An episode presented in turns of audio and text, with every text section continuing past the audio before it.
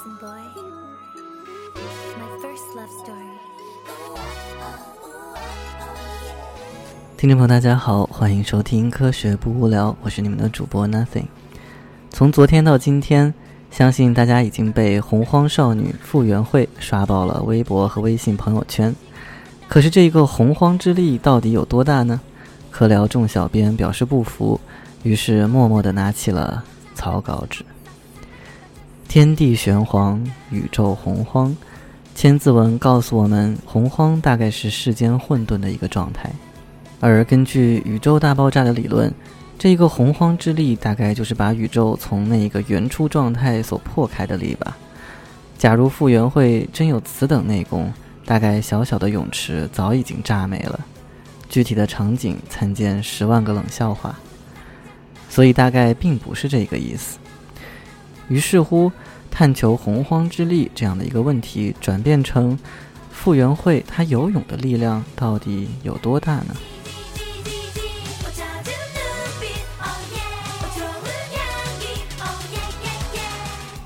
我们做一下受力分析，可以看到，人在游泳的时候，主要受到四个力的作用：一个向下的重力，一个向上的浮力，一个由运动员划水提供的向前的动力，以及一个与运动方向相反的水的阻力。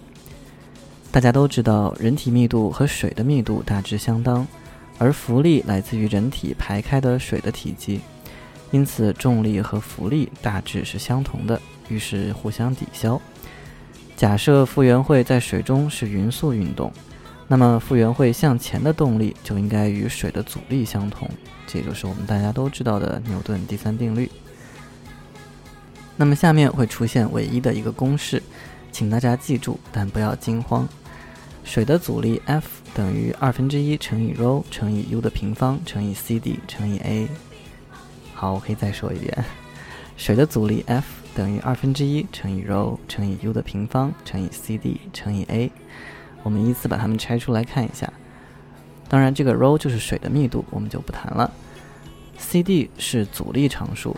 那么在我们这一次的讨论当中呢，这一个阻力常数 c_d，它与人体在水中的深度关系最为密切。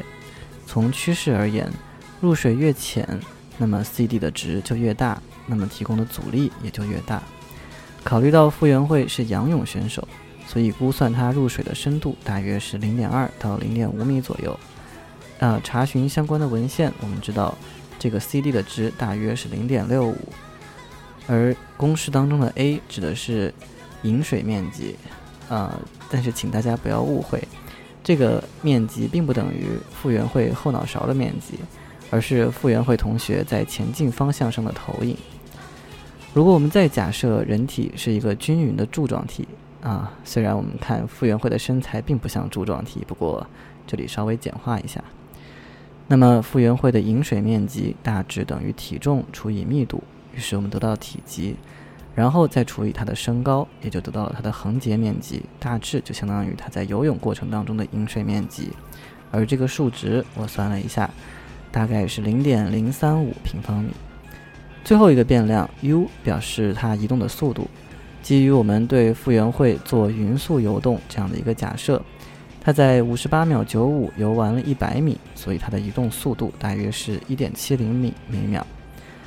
代入方程之后，激动人心的时刻到了，我们就可以知道，这一个水的阻力等于三十二点八七牛，所以啊，也就代表。傅园慧向前的这个动力等于三十二点八七牛。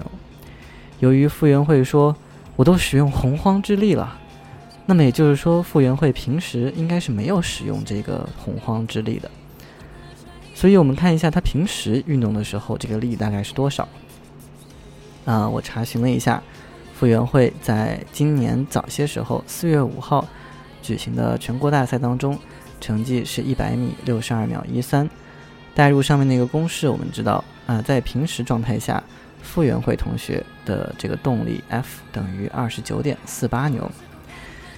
当当当，我们就能够知道这一个啊洪荒之力到底有多少了，就是用他昨天使用洪荒之力之后的这一个力减去他平时这个力，也就是三十二点八七牛减去二十九点四八牛，对，等于三点三九牛顿。那么三点三九牛顿大概是多少呢？如果我们以水的重量来考虑的话，三点三九牛顿大概相当于一罐可乐的重力吧。所以其实洪荒之力也就这么大而已嘛。看来傅园慧同学在昨天的比赛当中还是有所保留啊。所以只要在决赛当中傅园慧拿出吃奶的力，就一定可以拿下对手。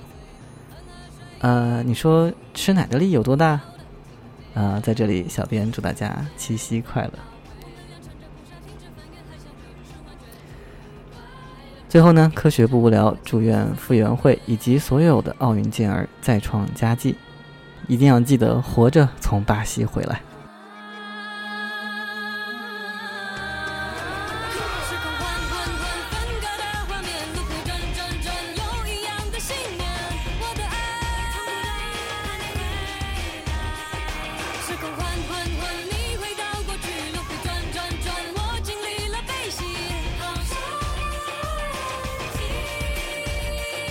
好，那么了解更多及时、新鲜、有趣、深度的科学资讯，请关注我们的微信公众号或者是新浪微博“科学不无聊”，也可以添加我们的微信号“科学不无聊”的全拼，或者加入 QQ 群和我们一起 happy 一起飞，群号是三二二二三四九八二，二群的群号是四四零一二三三六零。